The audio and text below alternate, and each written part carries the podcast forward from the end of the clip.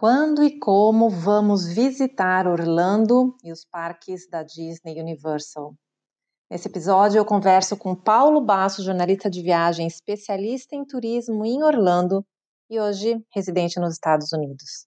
Se você tem planos para ir aos Estados Unidos e a Orlando, fica conosco. Esse podcast é para você. Seja muito bem-vinda e seja muito bem-vindo ao podcast Segredos de Viagem.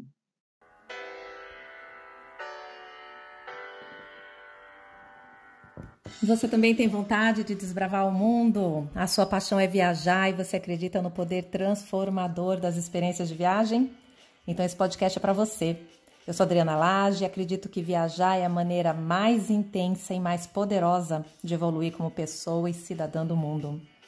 E esse é o podcast Segredos de Viagem, para te inspirar e te encorajar a cruzar fronteiras. Vamos juntos descomplicar o planejamento de viagem de A a Z para você viver momentos inesquecíveis, olhar além dos cartões postais e voltar para casa uma pessoa melhor, mais leve, mais madura e mais poderosa. Vou dando oi pro pessoal aqui do Instagram, pessoal do Face entrando. A gente vai conversar com o Paulo, Paulo Basso, tá lá nos Estados Unidos, jornalista de viagem fabuloso, eu adoro, é um dos meus, uma das minhas referências. A gente se conheceu, como eu falei, lá na, na, na viagem de Seychelles e ele é um cara super bacana. Tá morando nos Estados Unidos, ele é expert em Disney, então, mas em, Orlando. Tudo bem, meu querido? Que bom estar aqui com você. Você estava falando da nossa viagem de Seychelles, né? Quando a gente se conheceu. Faz tempo já, Ingrid. Quanto tempo faz? Foi 2013. Não. Dois. Dois, foi, foi 2013 a viagem. Caramba, já são aí sete anos. Tempo Nossa, que lugar maravilhoso, né? Foi uma viagem é dessas para contar a história, né? Porque muita gente fala do, dos de, de, como é ser um viajante profissional, das coisas que pode acontecer. E a gente estava num lugar maravilhoso e realmente inesquecível, mas a gente teve vários problemas nessa viagem, né? De, enfim, visitar a praia de calça jeans, é, passar mal tempo. no catamarã. Pois é, foi, foi uma viagem cheia de perrengues. E mesmo assim a gente voltou lá contando nossas histórias, porque é nossa, é nossa missão, né? É, contei para eles que era pra gente ir lá pro, pro fregate e a gente não conseguiu ir pro fregate porque justamente naquele paraíso que não chove, choveu bem no dia que a gente tava lá e impediu a gente de andar nem de helicóptero nem de avião, né? Isso, foi um grande problema, porque assim que a gente chegou, a gente teve uma noite maravilhosa, que a gente foi para North Island, que é a, a ilha em que, o, que o, o, o, os príncipe, o príncipe, né, o William ficou na lua de mel, é. e a gente achou que ia ser tudo muito incrível, mas no dia seguinte para frente foi chuva, azar, Pois ah, é. A gente tá no lugar certo no, na, na, hora errada e coisas do tipo.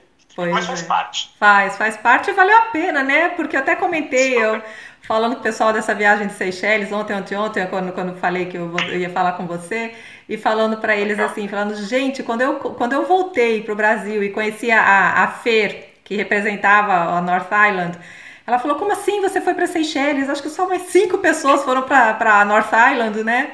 Falei, pois é, olha, foi uma noite memorável. A gente conversando com eles, falando sobre safari, o, os gerentes que são da África do Sul, eram da África do Sul, que não estão mais lá, né? É, não, foi um grande privilégio. Eu realmente leio muitas matérias de Seychelles, né, sempre que sai, e é difícil quem vai para lá. É, é. é, muito difícil, porque, poxa, o, o, quanto aquela ilha era privativa, né? A gente estava nesse ponto, a gente deu muita sorte, porque praticamente não tinha hóspedes lá. Se eu não me engano, tinha um ou dois, porque você não encontra ninguém, né? É um é. lugar tão isolado, você não encontra outros hóspedes. Então a gente, é, eles tiveram essa possibilidade de nos convidar. Né? Isso foi muito, muito incrível. Foi. Depois, a Seychelles é um baita lugar. Foi uma pena que a nossa viagem tenha tido tantos problemas, mas isso faz parte da vida aí, da nossa vida aí como, os... como influencers e jornalistas de turismo. Pois é, os, os bastidores, não é? É, é, tem que ter é. história para contar. É, exatamente. E Paulo, e aí a gente conversou bastante. Eu, eu falo pro pessoal que eu te admiro pra caramba. Você já é super experiente no, na área. Você trabalha com a com a editora Europa as publicações. Eu falei para eles, falei que vocês virem de publicação, de guia, mini guia, é, que tiver da viagem da, da, da Europa, do, da viagem mais, é o Paulo que está fazendo. E os especiais, né, Paulo? É, bem resumidamente, assim, eu uh, comecei a trabalhar com, com turismo assim que eu me formei em jornalismo. Uh, no, eu me formei em 99, então em 2000 já fazia turismo. Depois eu dei uma pausa, fiquei uns seis ou sete anos fazendo uh, tecnologia e outros tipos de assunto.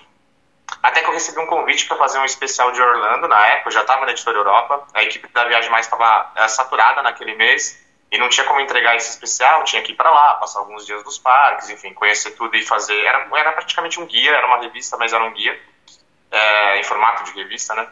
E aí eu fui, fui, fiz, deu super certo, vendeu bem, a galera gostou. Enfim, na época não tinha tantas informações de Orlando como se tem hoje. Uh, não tinha blog praticamente, não tinha brasileiros morando lá, enfim. É, deu super certo e aquilo acabou se transformando no maior guia impresso de turismo de Orlando no Brasil, é até hoje. E dali meu caminho se voltou para o turismo de vez. Foi em 2006, então, como eu estava falando. Aí a partir daí eu comecei a fazer todos os especiais da Viagem Mais, que são muitos, muitos, de vários países, tem quase todo mês. Uh, a revista Viagem Mais Luxo uh, ficou comigo, muitos bookzines. Depois veio a revista Férias nos Estados Unidos, que é uma revista especial com destinos americanos para brasileiros. Todas elas são braços da Viagem Mais, assim, né? Também faço muito material para Viagem Mais.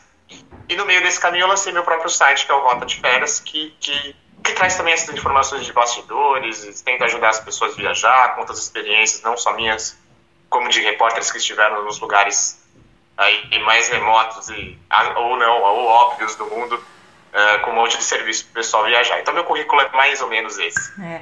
E, Paulo, e a gente estava falando né, do, do tema para trazer aqui para o pessoal, e você falou que você está publicando muita coisa esses dias para sobre é, o que fazer é, online, o que fazer em casa. Conta um pouco disso, o que, que as pessoas podem achar. E, gente, ó, o site é rotadeférias.com.br. O que tem de conteúdo profundo ali, bacana, não é propaganda assim é, não que eu tô fazendo, porque eu gosto mesmo, viu? Os conteúdos são fascinantes. Obrigado, obrigado, Dri. Na verdade, eu acho que a roda não pode parar, né? É claro que o turismo está vivendo um, um momento é, ímpar, né? Em relação a tudo que aconteceu desde que a gente mexe com viagens. Mas uh, viagem é um sonho, né? Viagem é uma é, turismo é um assunto que mistura não só é, é claro que o ponto final dele é você conhecer o lugar e trazer aquela experiência para você. Mas turismo tem a ver com história, turismo tem a ver com fotografia, turismo tem a ver com experiências passadas, com aprendizados, com sonhos, com filosofias, com de vida e tudo mais. Então, é, absorver esse tipo de conteúdo, eu acho que continua sendo muito interessante. Então, a gente tem usado esse momento no Rota de Férias para uma reflexão e para um serviço. Então, a gente tem entrevistado pessoas do mundo inteiro para que elas contem a realidade da cidade delas em relação a, a, a, esse momento de pandemia e o que elas esperam do futuro. Brasileiros que estão no exterior e precisaram de ajuda para voltar, enfim, histórias de quem está fora. É, e temos colocado muito conteúdo, que é isso que o pessoal está pedindo bastante, sobre é, coisas para as pessoas fazerem em casa, que podem ser desde as mais óbvias, como as lives ou tours virtuais, é muito legal, assim, dá pra você fazer. Hoje você consegue ver, um, sei lá, uma performance da Broadway de casa, entendeu? Você consegue é, visitar o Palácio da Sissi, lá, o Schumbrun, lá em Viena, Viena, e entrar nas salas, assim, que às vezes nem pessoalmente dá pra ir. É. é e você consegue fazer umas outras coisas, né? É, tipo a própria Disney, ela tá ensinando as pessoas a, a trazerem um pouco da Disney para dentro de casa. Então você pode pegar as crianças e desenhar e criar experiências de, de, de diversão. Enfim, tem uma, é, receitas né, de pratos dos hotéis, do Four Seasons, que é um, uma das redes mais luxuosas do mundo, está é, ensinando o prato, por exemplo, o drink que eles fazem no hotel de Singapura, o, o, o, macarrão que eles fazem no hotel de São Paulo. Então, tudo isso a gente tem publicado, porque, como eu digo, como eu disse, o turismo não é só né, um ponto final da viagem. Tem tudo isso que eu acho que vale a pena acompanhar. É, a Regina com, com, a complementou aí falando de comida também. É, até o Guia Michelin, o Instagram do Guia Michelin agora é puramente receita dos chefes. E ontem eu até. Isso é incrível. Incrível isso, eles estão abrindo. E ontem mesmo eu acabei assistindo a live de um chefe português, eu até compartilhei o, o perfil dele aí no, no, meu, no meus stories, que é o, o chefe Henrique Sapessoa. E ele estava na casa dele, faz... eu, pelo que eu entendi, ele estava com uma celebridade, que eu não sei quem é, uma portuguesa, e ele estava fazendo um risoto é, de cogumelos e um outro prato, que é uma entrada de, de cogumelos portobello com espinafres e queijo. E pelo que eu entendi, ele ia levar isso para ela, ou alguém ia levar isso para ela, um delivery, alguma coisa assim. E foi super legal que ele contando até os segredos que ele usa na hora de, de fazer o prato. Então isso está sendo muito bacana, né? Ó, oh, sacanagem, vou encerrar a live aqui, são 15 para meio-dia no Arkansas e agora eu quero lá ver, porque eu tô com fome. Faz assim, ó, eu vou baixar aqui para você e depois eu te mando. Não, mas é, a gente publicou também essas receitas do Four Seasons, como eu disse, e, poxa, incrível, eram, eram segredos, digamos assim, bem guardados dos hotéis, que nesse momento vocês podem aproveitar aí no site de turismo, não só Rota, como todos os... Tem muitos sites de turismo bons no Brasil, Uh, essas pessoas, é claro que estão com dificuldade nesse momento para divulgar e, enfim, e fazer a roda girar, mas tem muita coisa legal, tem muita coisa legal, né? Então, é, é um momento difícil de que a gente fica acompanhando só notícia ruim e infelizmente, porque não tem como esperar muita coisa boa, é um, uma pandemia que a gente está vivendo, mas a gente precisa respirar, a gente precisa cuidar da nossa saúde, inclusive mental, e o turismo tem tudo a ver com isso, né? A gente está aqui para ajudar também nesse sentido. É, e o que eu tenho falado pro, pro pessoal é que é, trouxe até o, uma pesquisa científica que mostra, aliás, mais de uma, não é só uma, mostra que planejar viagens te deixa mais feliz do que fazer a viagem. Porque, é. porque no planejamento você tá ali só no sonho, se imaginando no lugar, cheio daquele sentimento bom de estar tá vivenciando aquilo, e com isso você libera os hormônios do bem no seu corpo, principalmente a dopamina. E a hora que você está na viagem em si, geralmente a gente tem que estar tá se preocupando com o horário do, do almoço, ou então qual metrô que você vai pegar, para que lado vai pegar. Se estiver no lugar cheio, tem que cuidar da bolsa de qualquer jeito. Várias outras coisinhas do dia a dia, assim, aeroporto, raio-x, essas coisas que fazem parte da viagem, que na hora do planejamento você tá ali só sonhando. Então eu falei, vamos aproveitar agora que a gente tem tempo. Vamos ver, estudar os destinos que a gente quer, vamos pensar qual vai ser a nossa lista, porque a gente vai voltar a viajar. E vamos planejar agora, planejar no sentido assim, quais cidades você quer ir, que atrações tem lá que você quer ver, todas essas coisas, né? Olha, eu concordo, eu concordo, viu, Dri? Eu, eu, o Rota de Férias surgiu mais ou menos. Eu, eu adoro fazer planejar viagem para mim e para os outros. Adoro. Eu, por exemplo, o Rota de Férias surgiu porque, claro, eu tenho um espaço limitado nas revistas, eu não consigo contar todas as minhas, não conseguia contar todas as minhas histórias lá, então tinha muita coisa para falar e porque as pessoas quando iam viajar ou eu mesmo uh, eu sempre tive um planejamento assim por dia dos lugares que eu ia ficar eu estudava. Isso até para fazer as matérias eu sempre estudei muito lugar que eu vou visitar para quando chegar lá eu consiga entregar não só o óbvio mas fugir dele né? Trazer coisas diferentes e tudo mais. Então eu sempre estudei muito os destinos e com isso eu criava meus roteiros do que eu não podia deixar de perder encaixando nos dias. E quando eu vi eu tinha mais de 100 prontos. E é, foi assim que começou o Rota de Férias. Então, assim, eu adoro planejar viagem. Acho que um bom planejamento de viagem, inclusive, é, ele, ele abre espaço para os improvisos. Uma viagem tem a ver com tudo que você planeja, mas tem a ver também com o que acontece que você não espera. Uhum. Então, um bom de planejamento de viagem tem que mensurar tudo isso. É, e agora, infelizmente, o improviso foi tirado da gente por um tempo, então ficamos com o sonho, né? Exatamente. Com... Até porque depois e, a gente. Desculpa, Adri, e com, e com o estudo, você mencionou isso agora, com o estudo, estudar agora que você. Porque as pessoas vão voltar a viajar, o, mundo não fechou, fechou por um tempo. Estudar agora o que você vai fazer amanhã pode significar economia, pode significar uma oportunidade única, pode significar resgatar alguma coisa que você gostaria e tinha deixado de lado. Então é um momento incrível para isso. Eu, eu penso nisso também, exatamente. E aproveitar, porque depois a gente vai voltar pro dia a dia ali, a gente não vai ter tempo e vai ficar sentindo falta do tempo de novo. Então vamos aproveitar o tempo que a gente está tendo. Não pois é? é? é, é acho até, eu tenho conversado muito com as pessoas, tem muita gente falando que está trabalhando mais normal, é, é normal, né? Veio uma época de reorganização, então as pessoas colocaram na sua agenda coisas que não estavam acostumadas, inclusive uma adaptação à casa, mas, é, passado esse primeiro momento, e já projetando aí uma volta, uma reabertura das coisas, uh, acho que, que sim, é, uh, talvez o momento de trabalho ali esteja sendo bastante é, ocupado, mas você está com outros momentos dentro de casa que você se dedicava a coisas muito legais, como sair ou ir no restaurante e tal, que agora você não está vindo. Então, de repente, é isso, é hora de pensar em coisas diferentes, sei lá, nem que for as a hora que você for cozinhar, por exemplo. É, exatamente. Que coisa que de repente você fazia pouco. Exatamente. Ô Paulo, e a, o Paulo tá morando nos Estados Unidos agora, tá morando na Vila do Bento, né? Onde fica a Vila do Bento? Hashtag Vila do Bento. É Bentoville, né? Que lá nos Estados Unidos é. eles usam muito essas palavras, a combinação de, de palavras. É, é, onde é? Arkansas? Arkansas. Isso. É, por uma dessas coisas que o destino não explica, eu acabei saindo do Brasil para um lugar muito, muito, muito pouco turístico, que é o Arkansas, o Arkansas, como eles falam aqui. É. é que se você pegar um mapinha dos Estados Unidos, eu tô bem no meio, bem no meio dele mesmo. Eu tô na divisa do Arkansas com outros três estados, que são o Missouri, a Kansas e Oklahoma.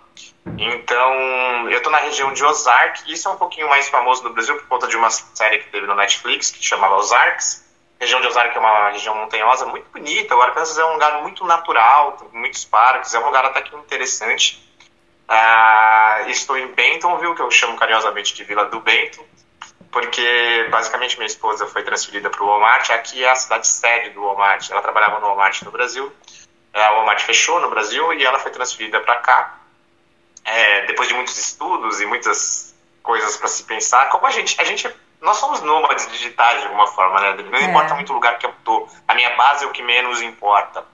Então decidi vir para cá. E ela confesso que estou vivendo experiências muito mais é, surpreendentes do que eu imaginava. É um, é um lugar interessante, é um lugar bacana, apesar de muito, muito pouco turístico, mas que me dá, me dá base para ir para vários outros pontos interessantes dos Estados Unidos, alguns que eu nem sonhei ir, nem sonhava ir, e outros famosos que eu consigo ir relativamente fácil, porque eu estou aqui na, no centro. Tá no meio, né? Então é o Bentonville. É. Bentonville, Arkansas. Regina conhece Ozark, aí ó, falando, adora Ozark, legal.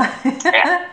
A série é legal. A série, a série se passa um pouco mais no Missouri, é, mas as cidades, aquela, aquelas, principalmente a última temporada, que passa Lake of uh, the Ozarks, que é uma região aqui próxima, umas três horas da minha casa, é linda, é linda. É um lugar com lagos, assim, maravilhosos, com grandes hotéis, uh, resorts, coisas que a gente nem ouve falar, né? Um lugar que a gente nem ouve falar no, no, no Brasil. Aqui mesmo onde eu tô, por conta do, do, do, do a família do, do, dos herdeiros do Walmart tem muito dinheiro. É a família com renda privada mais uh, rica do mundo.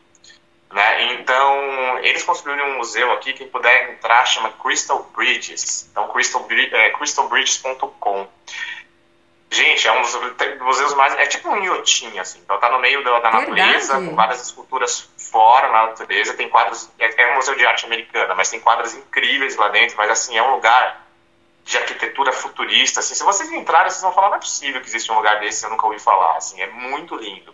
Então, esse mundão é, é muito surpreendente, né? não tem jeito. Pois é. E tem um desses no Japão também, não é? Você lembra o nome? Eu não lembro o nome. Isso, tem. Na verdade, a, tem uma menina, uma japonesa, que ela usa, que ela é super famosa. Ela estava até aqui com a exposição agora.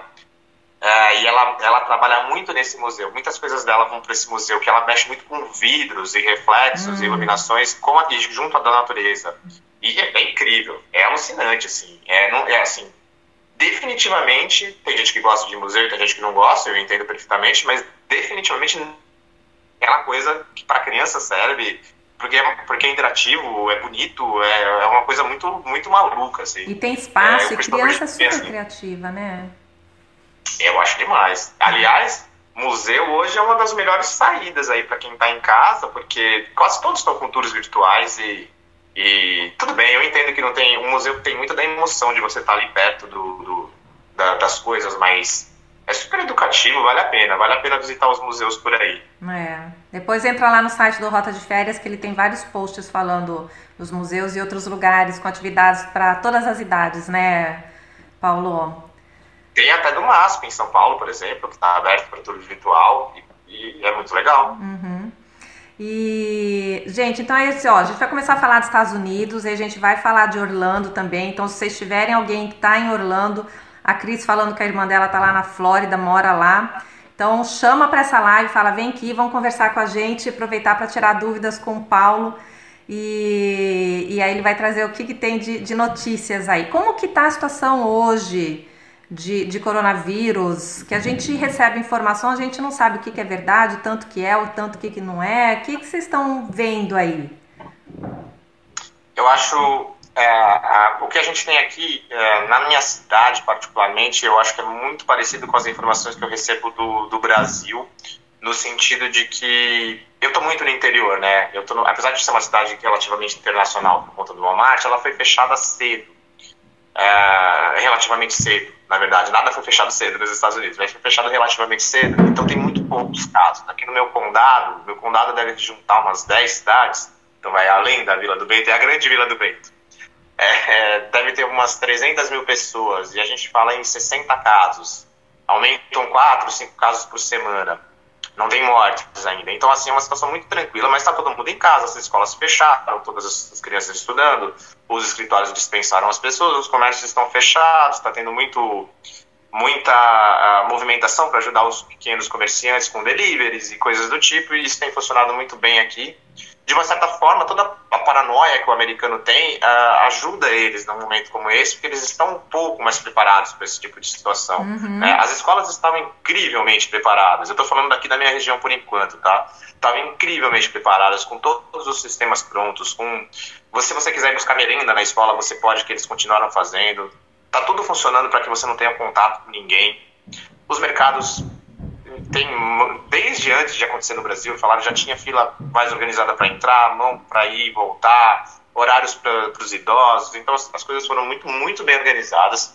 Ah, tem gente andando na rua, tirando Nova York, nos Estados Unidos ninguém anda muito na rua a pé, né? É. Mas uh, já não, não, não, tinha e continua não tendo muito, mas tem. Você não, não, não teve lockdown, né? Então você pode passear com seu cachorro. Eu não tenho ido particularmente, preferi não ir, mas tem gente fazendo isso, você não vê grandes aglomerações, o que eu sei que está funcionando bem. Uhum. Agora, as notícias complexas são as que vêm das grandes cidades, de Nova York, da... eu tenho amigos lá na Flórida, na Califórnia, em São Francisco, no estado de Washington, em Seattle, que recebe muita gente da, da Ásia, uh, onde tem grandes empresas, né, como a Amazon, a Boeing, a Microsoft, enfim, então muitos estrangeiros.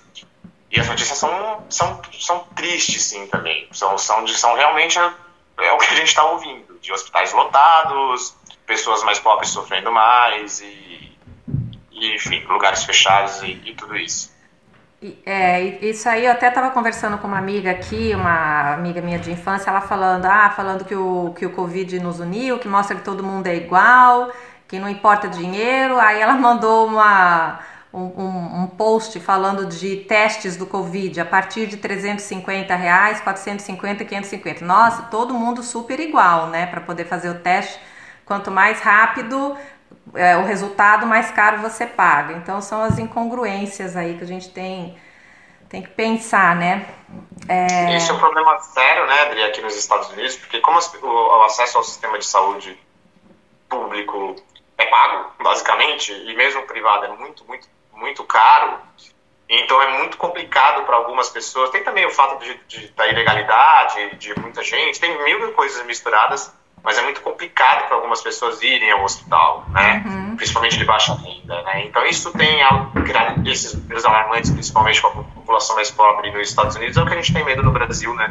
Também é que o vírus é democrático, ele é, ele pega todo mundo, mas quando vier a vacina, por exemplo, que lugares que vão ter primeiro, né? Exatamente. Provavelmente os Estados Unidos, a China e depois o resto. Então é, é democrático até a segunda página, né? O é, vírus exatamente. é democrático, a cura não. Exatamente, é onde ele pega, vai derrubando pelo pé todo mundo, mas a hora que sobe para o bolso aí faz diferença. E o que, que eles estão falando aí sobre fronteiras, abertura de fronteiras, é, volta à vida normal? É, principalmente em relação ao Brasil, porque a gente, que eu tenho percebido aí, eu não sei se você tem essa percepção também, a gente vai ter uma, uma maior dificuldade, não nós brasileiros é, necessariamente, mas estrangeiro que quiser viajar vai começar a ter mais exigências e, e, eu acredito que uma dessas exigências vai ser como o país está lidando com o, o coronavírus. Tem, você tem acompanhado alguma notícia a respeito disso? Várias.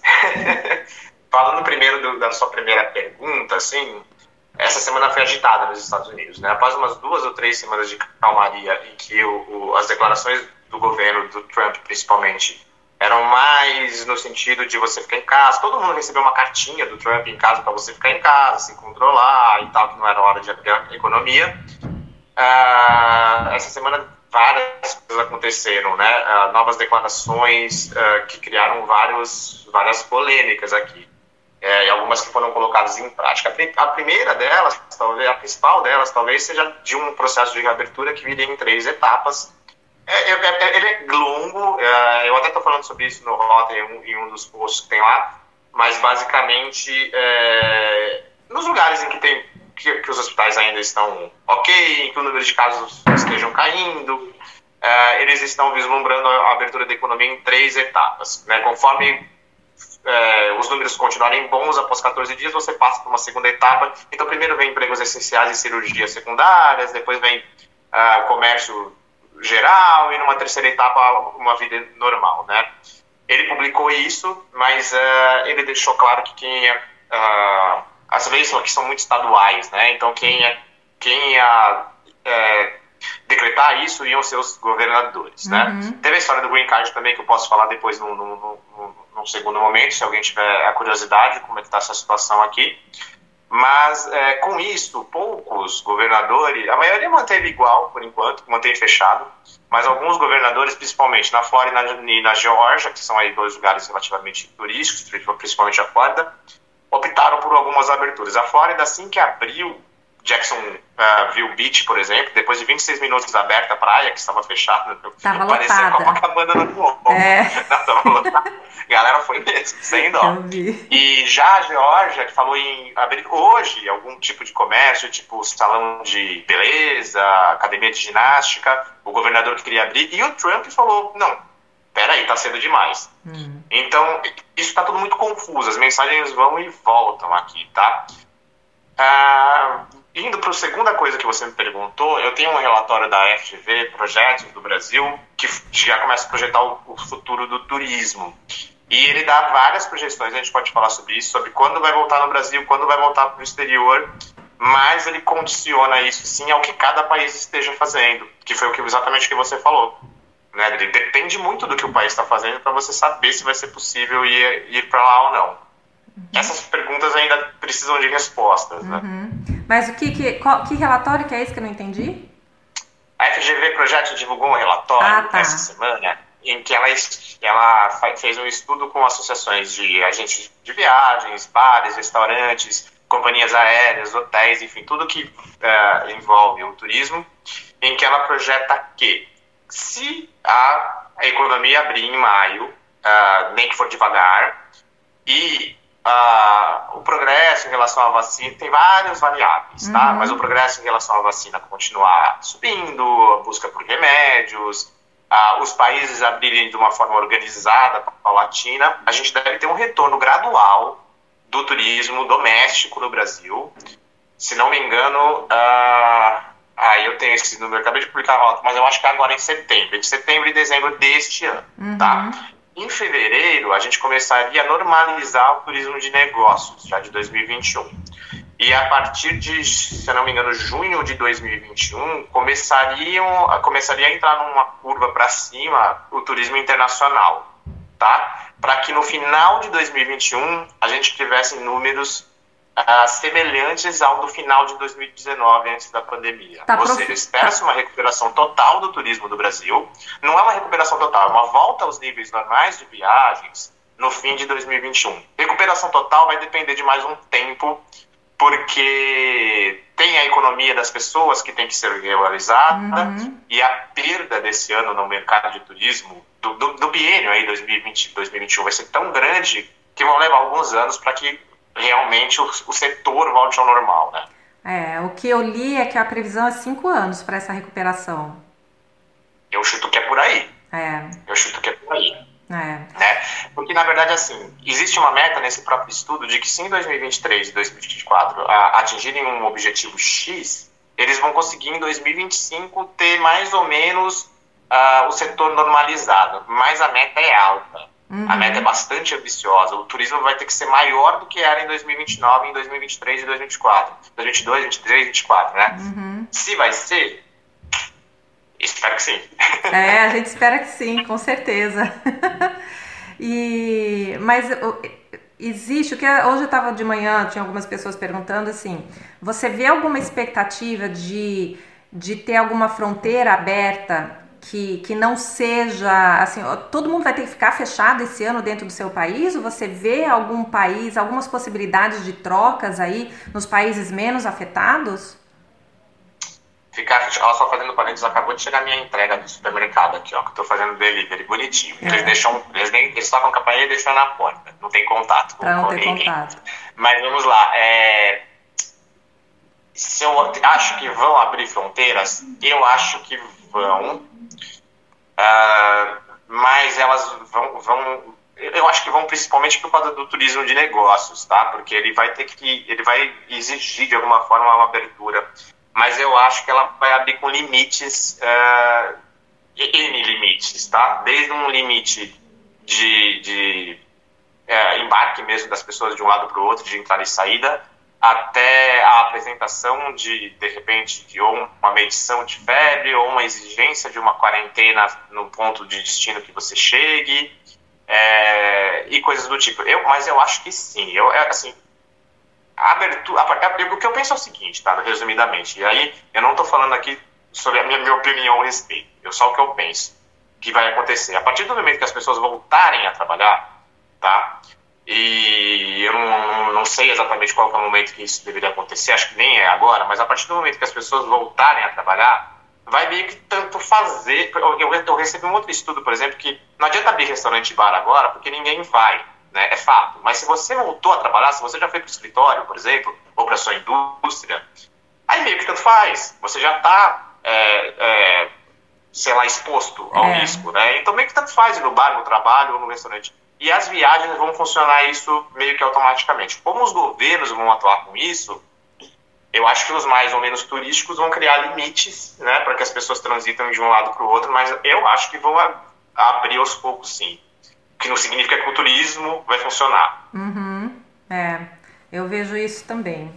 E, e, me conta de Disney. Tem algumas pessoas que me, me perguntaram se de quando Disney volta, o que, que vai ter de diferença. Eu falei, gente, eu, eu pesquisei algumas coisas, por enquanto é só achismo. Acho que eu não vi nada oficial, não vi nada é, de, de, de conteúdo assim sério para passar. O que, que você, como especialista de Orlando, tantos anos aí, desde 2006, fazendo os guias e, e conhece Orlando a fundo, o que, que você conhece, sabe, de que está acontecendo?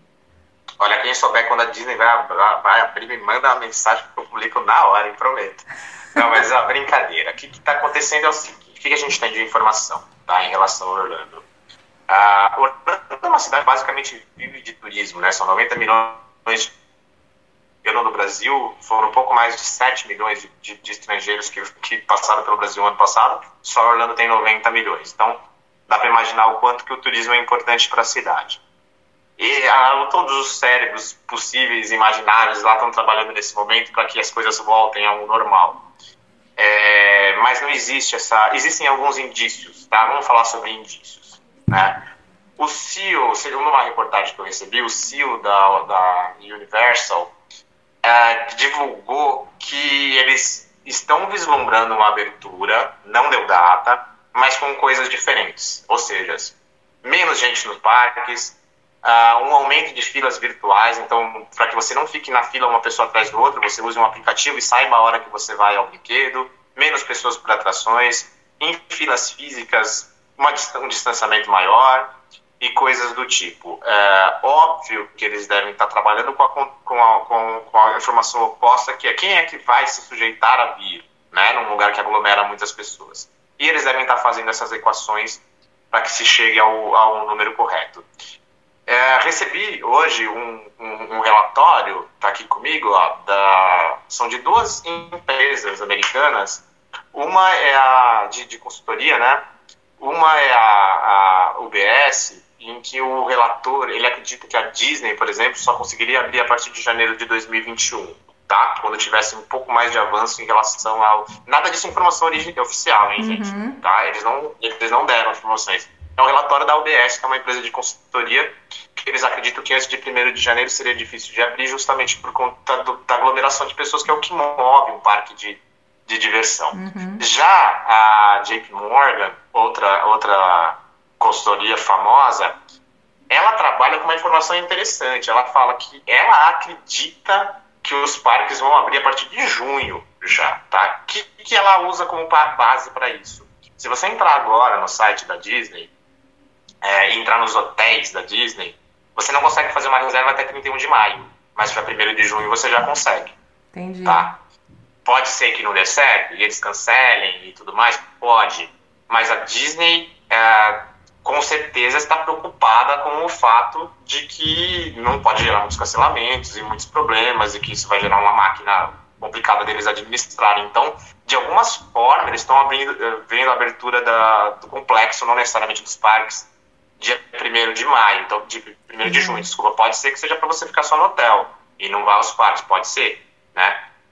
Enfim, então é bastante uh, polêmica. A Disney também está com muitas pessoas na rua, né? Uh, são vários números que chegam para mim. Então, 143 mil funcionários de parques da, uh, da Disney, da, não da Disney World, da Disney em todos os Estados Unidos, quase 100 mil foram suspensos temporariamente. É muita gente. É. Né? Então, de alguma forma, eles precisam organizar isso. Sobrou uma fatia falar em 30 milhões de dólares de prejuízo por dia. Então, se tem, um, se tem uma empresa que está preocupada em reabrir, é a Disney. É, a Disney, né? é. é isso. E também a gente, ah, mesmo se ela abrir dia 1 de junho, mas ela não vai estar aberta para estrangeiro, ela vai estar aberta para os americanos, não é? É, a questão é. Então, se você conseguir pegar um voo e vir para cá, que eu acho que é o grande problema, tem algumas fronteiras. Os Estados Unidos não está fechado para todos os países, né? Uhum. O Brasil, por exemplo, você consegue vir, mas assim, é muito complicado. As, os consulados e as embaixadas não estão operando com vistos normais para que você peça nesse momento para vir. Então, uhum. tudo bem, mas eu tenho um visto e eu quero ir. Eu tenho a passagem uh, marcada. É, será que quando você posar nos Estados Unidos você não vai ter que ficar 14 dias em quarentena, né, neste momento para vir? Uhum. E aí ferrou, sua viagem acabou.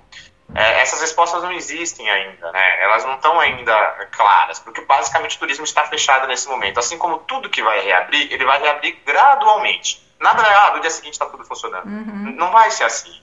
Vai começar a funcionar aos pouquinhos, né? Então, olha, pode ser isso que você falou, Dri. No primeiro momento, nós vamos abrir só para americanos. Tá? No segundo momento, nós vamos abrir para os países em que não apresentam mais uh, casos. Uhum. É, no terceiro país, o que, que, vai acontecer? Você vai conseguir entrar, sei lá, num parque de diversão sem medir a febre? Uhum. Né? Até quanto isso não é invasivo e o quanto isso vai ser, é, se tornar uma lei? Uhum. Então, aí, tem algumas coisas ainda para ser revistas que, na minha visão, assim, hoje a gente está aqui dia meu, 24 de abril, eu acho junho muito, muito pouco tempo muito é, pouco tempo para que sejam resolvidas. Tá? Então, eu enxergo as coisas acontecendo em 2021, para turismo internacional em 2021. Uhum. Até pelo conforto das pessoas, né? E outra, ah, é, ainda mais nós brasileiros que, que temos que trabalhar quatro, cinco, agora até seis vezes mais, porque o euro já está batendo quase seis, Jesus amado. Tem essa.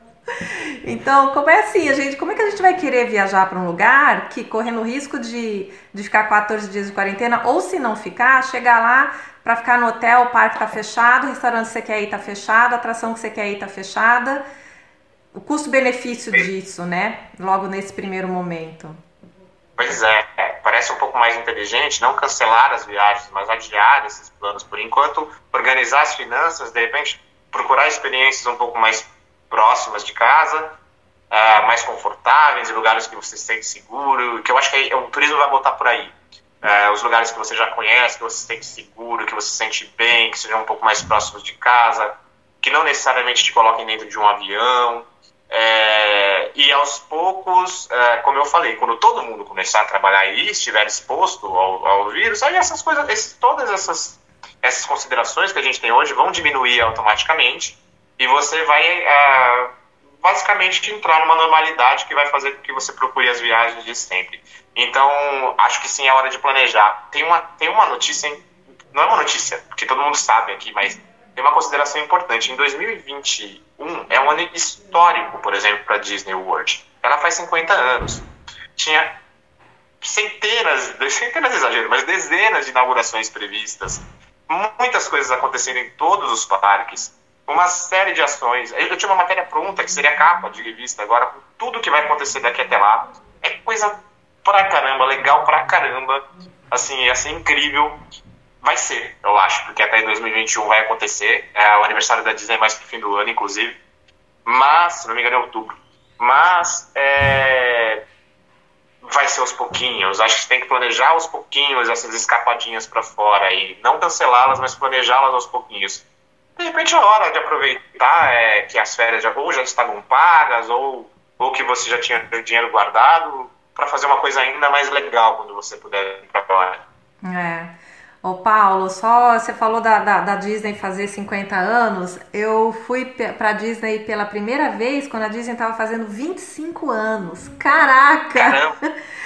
o, o, o, castelo da Cinderela, eles, eles cobriram, fizeram um bolo dela, Caramba. dele, com 25 anos. Você falou agora, me veio a foto na cabeça dele, deu lá na frente. com, com o castelo coberto. Eu tive que voltar depois para ver o castelo, porque ele não estava acontecendo 25 anos, olha isso. Tem que voltar nos 50 anos agora. Tem que voltar. É, 50 né? anos é a Disney World da Flórida, né? Porque a de. A da Califórnia, que foi a primeira, claro, tem mais tempo, enfim. Acho que é da década de 50, se não me engano. Então, é, tem bastante coisa legal para rever. Mas você voltou para Disney depois? Voltei, voltei depois. mais duas vezes, uma delas com a minha mãe, mas já tem acho que já tem uns 10.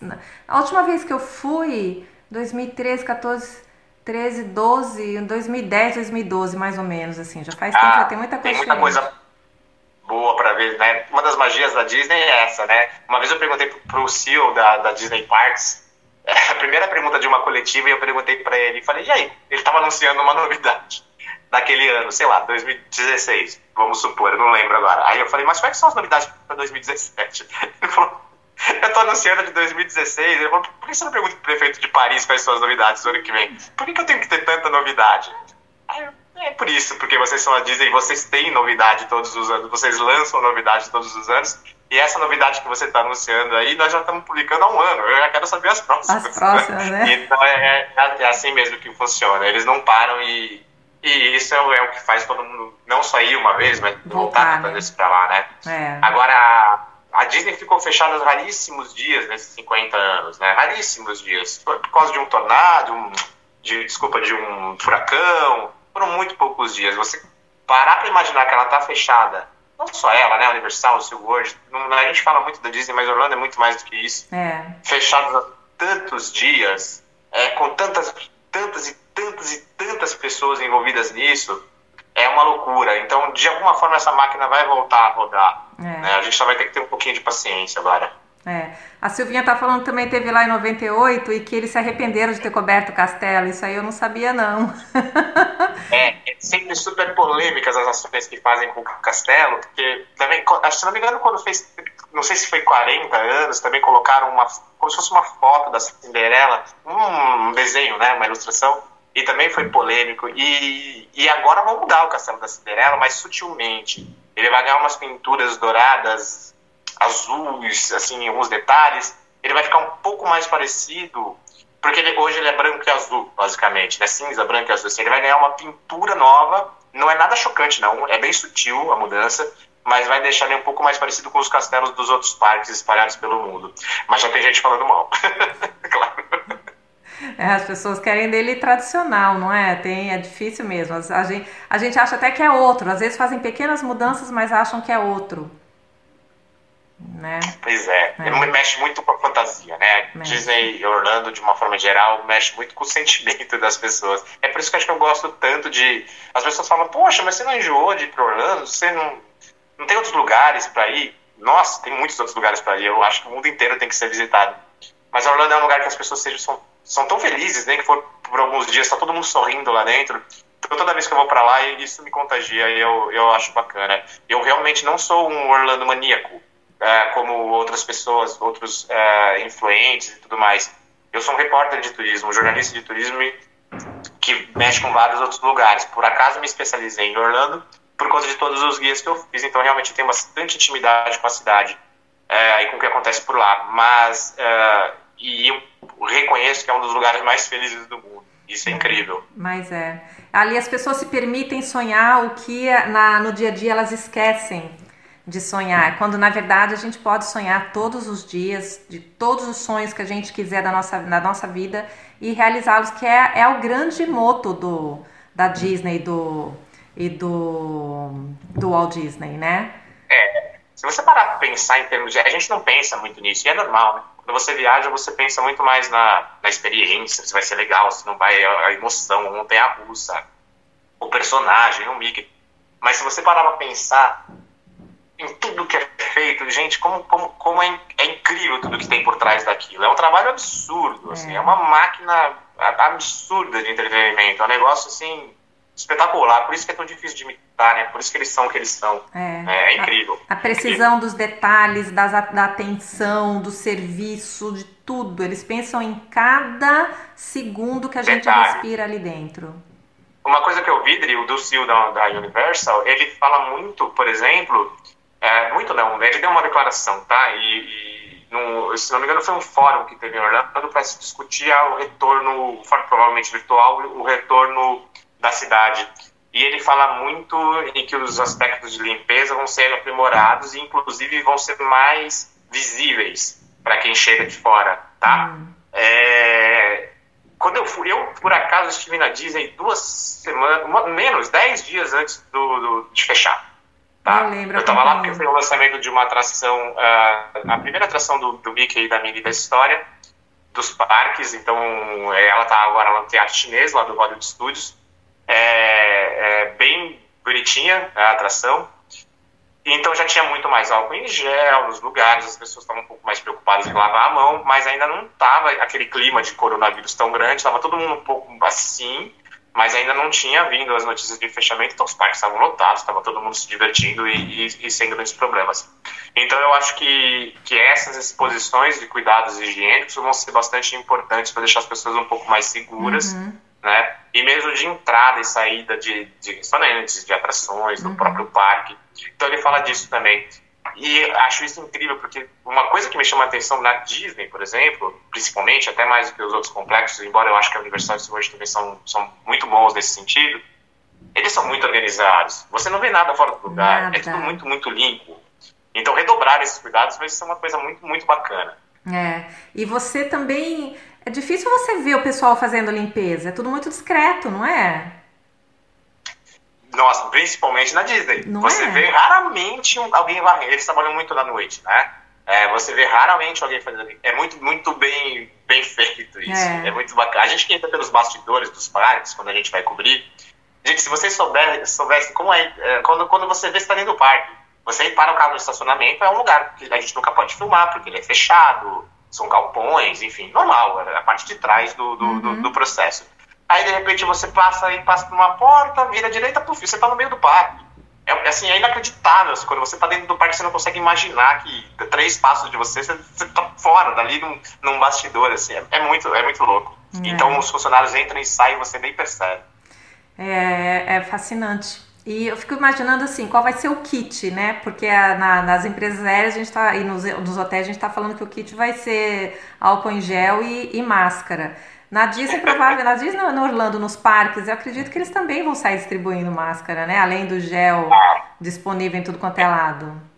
É provável que seja obrigatório o uso de máscara, né? É provável que seja. Uh, é provável que entre as filas, por exemplo, sejam organizadas de uma forma diferente para que todos os brinquedos, todos os carrinhos, por exemplo, que você pega a mão, você pega muitas coisas na mão porque você se protege, né? É, sejam limpos entre uma, a entrada e a saída de uma turma. Uhum. Isso vai envolver muita logística, uma logística né, complexa, porque as filas têm que andar. Por isso que os parques vão trabalhar. Eu acho que é impensável a volta dos parques com 100 mil pessoas, por exemplo, como o Magic Kingdom suportava até então. É, vai ser muito menos gente para que dê vazão para esse tipo de sistema, né? Uhum. É, a partir daí, as pessoas acho que vão sentir segurança, vão estar mais seguras. É claro que eu estou falando no momento ainda pré-vacinação, uhum.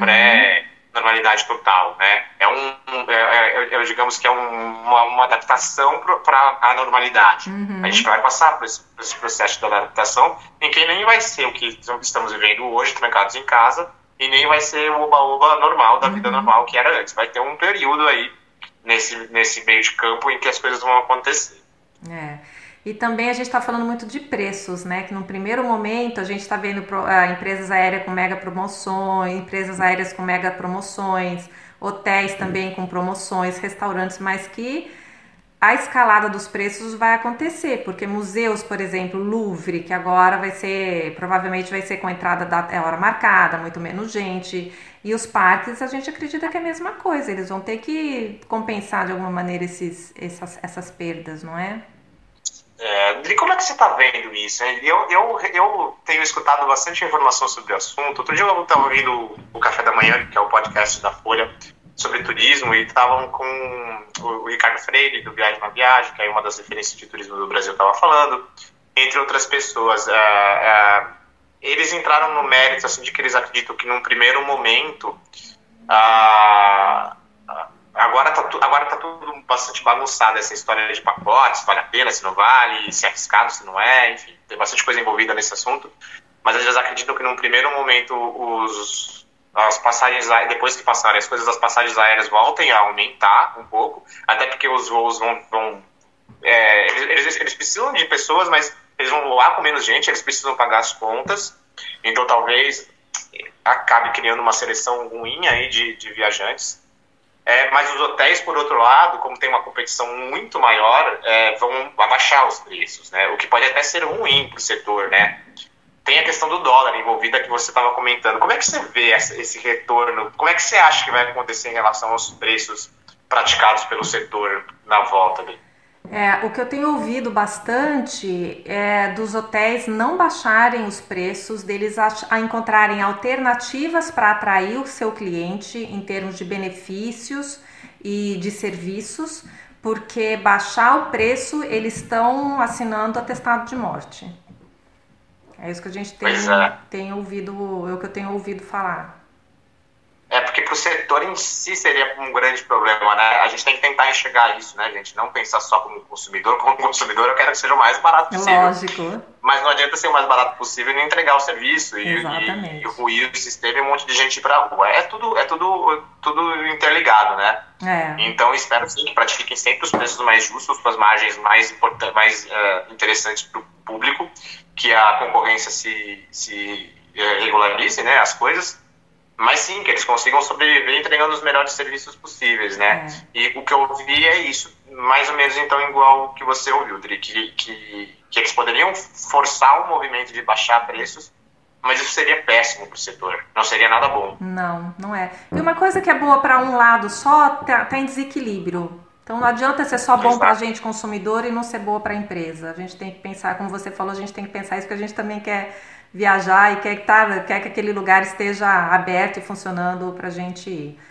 Então. É, é ainda mais agora, impecável, limpo, com os funcionários te atendendo direito, seguindo as regras de, de, né, de saúde e segurança. É. Então, tudo isso tem que estar envolvido no processo, isso demanda tempo, isso demanda estrutura. Né? É, exatamente. A Gabi tá falando, baixar o valor do hotel e o dólar subindo. Então, não é o dólar que sobe, gente, é o real que desvaloriza.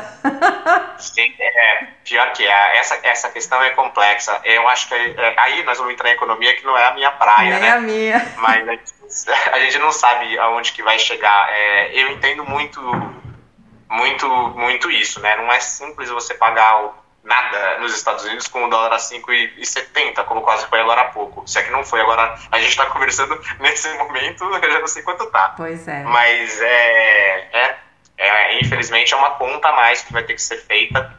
É, e neste momento específico é, é complicado porque a gente não sabe se daqui a alguns dias vai estar tá, uh, melhor ou pior. Eu recebi um relatório aqui, uma matéria que saiu no Valor, de que o dólar no ano que vem, numa visão otimista, pode chegar a 4,30, numa visão pessimista, pode chegar a 7. E aí?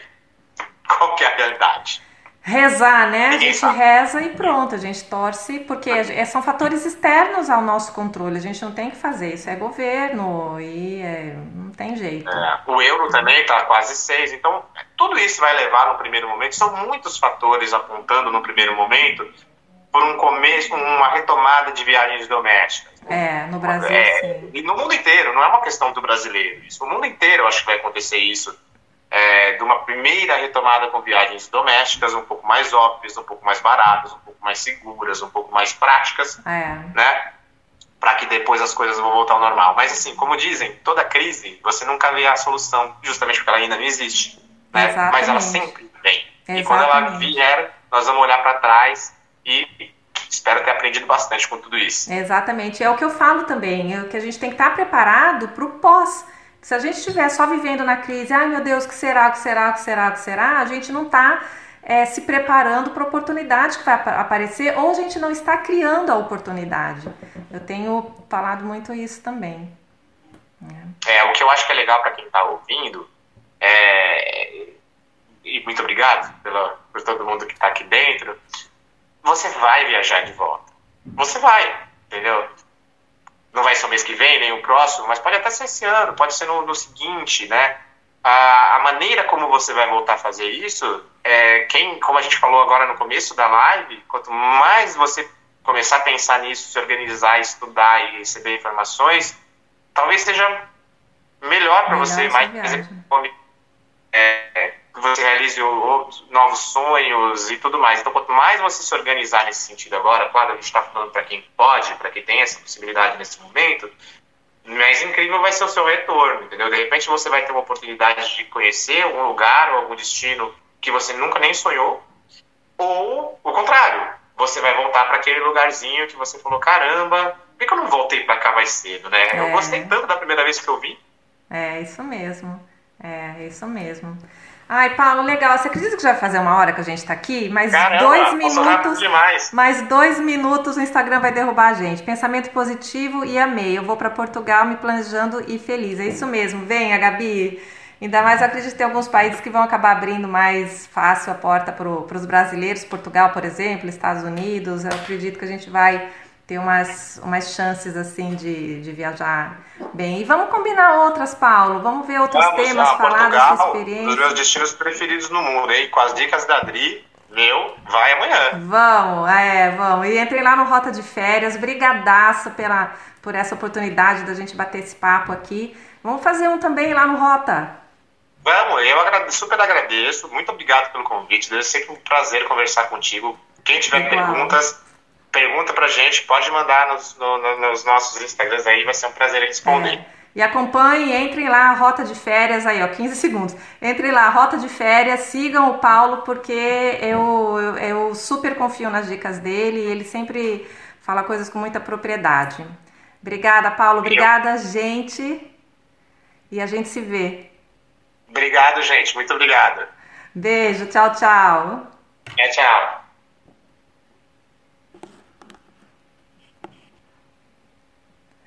E aí, Paulo? Aqui no, no, no, no Face o pessoal não derruba a gente. Tem gente acompanhando, legal, obrigada pela, pela por estar aqui com a gente acompanhando. Tô vendo que tem alguém que mandou pergunta. Ah, não é você que me mandou aqui. No Insta não sei se está, aqui no Facebook não dá. Obrigada, Paulo. Um beijo.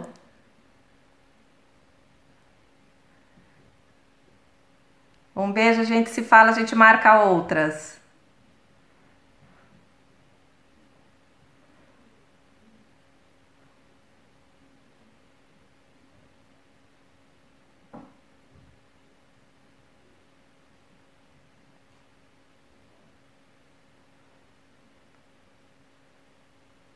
Você sabia que o segredo para aprender qualquer coisa é ensinar alguém? É, você aprende duas vezes mais quando conta o que você aprendeu para alguém, ou então quando você repete o que você ouve ou lê. Eu sou professora, hein? Eu sei o que eu estou falando.